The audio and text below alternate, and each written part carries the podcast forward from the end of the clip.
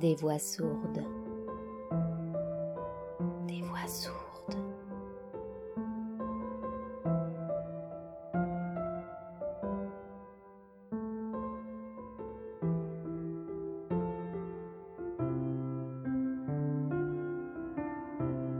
Il était une fois en finir avec Eddie Bellegueule. De mon enfance, je n'ai aucun souvenir heureux. Je ne veux pas dire que jamais, durant ces années, je n'ai éprouvé de sentiments de bonheur ou de joie. Simplement, la souffrance est totalitaire. Tout ce qui n'entre pas dans son système, elle le fait disparaître. Dans le couloir sont apparus deux garçons. Le premier, grand, aux cheveux roux, et l'autre petit, au dos voûté. Le grand aux cheveux roux a craché. Prends ça dans ta gueule. Le crachat s'est écoulé lentement sur mon visage, jaune et épais, comme ces glaires sonores qui obstruent la gorge des personnes âgées ou des gens malades, à l'odeur forte et nauséabonde. Les rires aigus, stridents, des deux garçons Regarde, il en a plein la gueule, ce fils de pute. Il s'écoule de mon œil jusqu'à mes lèvres, jusqu'à entrer dans ma bouche. Je n'ose pas l'essuyer. Je pourrais le faire, il suffirait d'un revers de manche. Il suffirait d'une fraction de seconde, d'un geste minuscule, pour que le crachat n'entre pas en contact avec mes lèvres. Mais je ne le fais pas de peur qu'il se sente offensé, de peur qu'il s'énerve encore un peu plus. Je n'imaginais pas qu'il le ferait. La violence ne m'était pourtant pas étrangère, loin de là. J'avais depuis toujours, aussi loin que remontent mes souvenirs, vu mon père ivre se battre à la sortie du café contre d'autres hommes ivres, leur casser le nez ou les dents des hommes qui avaient regardé ma mère avec trop d'insistance, et mon père, sous l'emprise de l'alcool, qui fulminait. Tu te prends pour qui à regarder ma femme comme ça, sale bâtard? Ma mère qui essayait de le calmer. Calme-toi, chérie, calme-toi.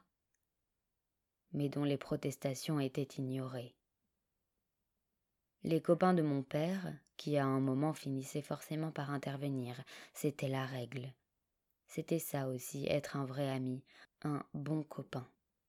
Se jeter dans la bataille pour séparer mon père et l'autre, la victime de sa saoulerie au visage désormais couvert de plaies. Je voyais mon père, lorsqu'un de nos chats mettait au monde des petits, glisser les chatons tout juste nés dans un sac plastique de supermarché et claquer le sac contre une bordure de béton jusqu'à ce que le sac se remplisse de sang et que les miaulements cessent.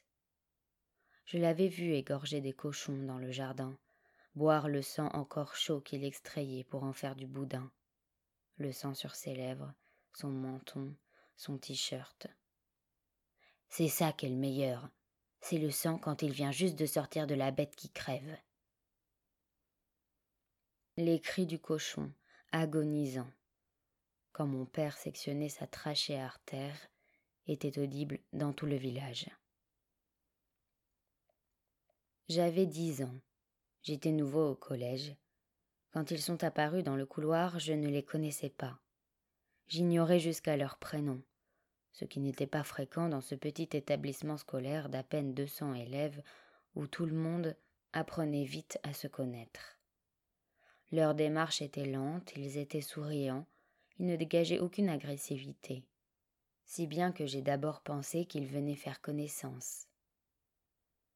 Mais pourquoi les grands venaient-ils me parler à moi qui étais nouveau?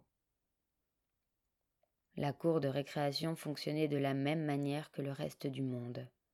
Les grands ne côtoyaient pas les petits. Ma mère le disait en parlant des ouvriers. Nous les petits, on n'intéresse personne, surtout pas les grands bourges. Dans le couloir, ils m'ont demandé qui j'étais. Si c'était bien moi, belle gueule, celui dont tout le monde parlait. Ils m'ont posé cette question que je me suis répétée ensuite, inlassablement, des mois, des années.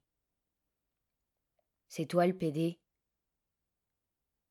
En la prononçant, il l'avait inscrite en moi pour toujours, tel un stigmate, ces marques que les Grecs gravaient au fer rouge ou au couteau sur le corps des individus déviants, dangereux pour la communauté. L'impossibilité de m'en défaire. C'est la surprise qui m'a traversée, quand bien même ce n'était pas la première fois que l'on me disait une chose pareille. On ne s'habitue jamais à l'injure.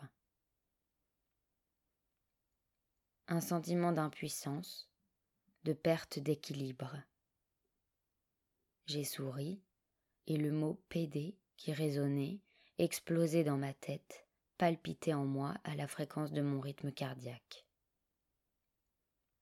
J'étais maigre, ils avaient dû estimer ma capacité à me défendre faible, presque nulle. À cet âge, mes parents me surnommaient fréquemment squelette, et mon père réitérait sans cesse les mêmes blagues. Tu pourrais passer derrière une affiche sans la décoller. Au village, le poids était une caractéristique valorisée. Mon père et mes deux frères étaient obèses, plusieurs femmes de la famille, et l'on disait volontiers Mieux vaut pas se laisser mourir de faim, c'est une bonne maladie. L'année d'après, fatigué par les sarcasmes de ma famille sur mon poids, j'entrepris de grossir. J'achetais des paquets de chips à la sortie de l'école, avec de l'argent que je demandais à ma tante. Mes parents n'auraient pas pu m'en donner, et m'en gaver. Moi qui avais jusque-là refusé de manger les plats trop gras que préparait ma mère, précisément par crainte de devenir comme mon père et mes frères, elle s'exaspérait. Ça va pas te boucher ton trou du cul. Je me mis soudainement à tout avaler sur mon passage, comme ces insectes qui se déplacent en nuages et font disparaître des paysages entiers je pris une vingtaine de kilos en un an. Ils m'ont d'abord bousculé du bout des doigts, sans trop de brutalité, toujours en riant, toujours le crachat sur mon visage, puis de plus en plus fort, jusqu'à claquer ma tête contre le mur du couloir. Je ne disais rien. L'un m'a saisi les bras pendant que l'autre me mettait des coups de pied, de moins en moins souriant, de plus en plus sérieux dans son rôle son visage exprimant de plus en plus de concentration, de colère, de haine. Je me souviens.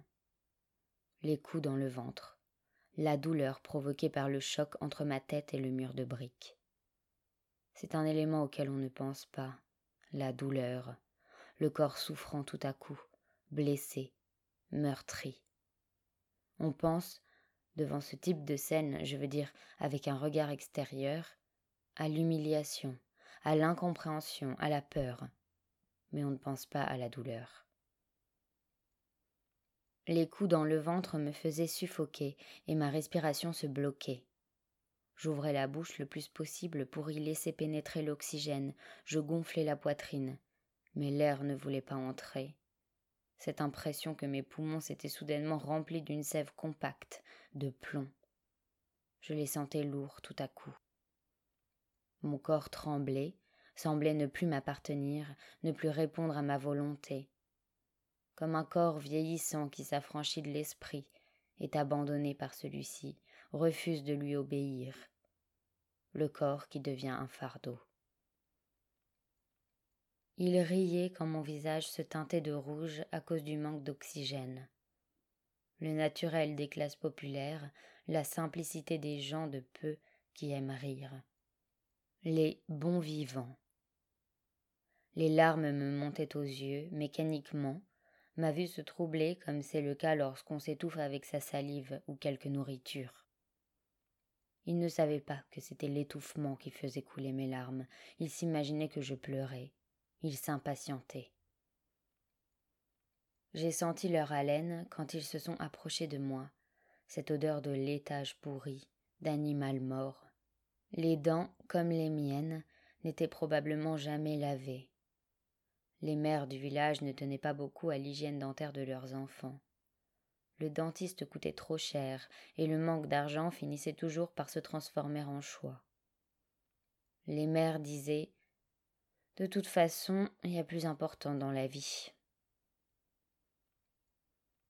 Je paye encore actuellement d'atroces douleurs, de nuits sans sommeil, cette négligence de ma famille, de ma classe sociale, et j'entendrai des années plus tard, en arrivant à Paris, à l'école normale, des camarades me demander Mais pourquoi tes parents ne t'ont pas emmené chez un orthodontiste? Mes mensonges. Je leur répondrai que mes parents, des intellectuels un peu trop bohèmes, s'étaient tant souciés de ma formation littéraire qu'ils en avaient parfois négligé ma santé. Dans le couloir, le grand aux cheveux roux et le petit au dos voûté criaient. Les injures se succédaient avec les coups, et mon silence toujours. Pédale, pédé, tantouze, enculé, tarlouse, pédale douce, baltringue, tapette, tapette à mouche, fiotte, tafiole, tanche, folasse, grosse tante, tata, ou l'homosexuel, le gay. Certaines fois, nous nous croisions dans l'escalier bondé d'élèves ou autre part au milieu de la cour. Ils ne pouvaient pas me frapper au vu de tous. Ils n'étaient pas si stupides, ils auraient pu être envoyés. Ils se contentaient d'une injure, juste pédé ou autre chose. Personne n'y prenait garde autour. Mais tout le monde l'entendait. Je pense que tout le monde l'entendait, puisque je me souviens des sourires de satisfaction qui apparaissaient sur le visage d'autres dans la cour ou dans le couloir, comme le plaisir de voir et d'entendre le grand aux cheveux roux et le petit au dos voûté rendre justice, dire ce que tout le monde pensait tout bas et chuchoter sur mon passage, que j'entendais. Regarde, ces belles gueules la pédale. Mon père. Il y a mon père. En 1967, année de sa naissance, les femmes du village n'allaient pas encore à l'hôpital. Elles accouchaient chez elles. Quand elle l'a mis au monde, sa mère était sur le canapé, imprégnée de poussière, de poils de chien et de chat, de saleté, à cause des chaussures constamment couvertes de boue, qui ne sont pas retirées à l'entrée. Au village, il y a des routes, évidemment, mais aussi de nombreux chemins de terre, que l'on emprunte encore, où les enfants vont jouer, des routes de terre et de pierre non bétonnées qui longent les champs, des trottoirs en terre battue, qui les jours de pluie deviennent semblables à des sables mouvants. Avant le collège, je me rendais plusieurs fois par semaine pour faire du vélo dans les chemins de terre. J'attachais un petit morceau de carton au rayon de mon vélo pour qu'il puisse faire un bruit de moto quand je pédalais. Le père de mon père buvait beaucoup d'alcool, du pastis et du vin en cubis de cinq litres, comme en boivent la plupart des hommes au village. L'alcool qu'ils vont chercher à l'épicerie, qui cumule en plus les fonctions de café et de débit de tabac, de dépôt de pain. Il est possible d'y effectuer des achats à n'importe quelle heure, il suffit de taper à la porte des patrons, ils rendent service. Son père buvait beaucoup d'alcool, et une fois ivre, il frappait sa mère.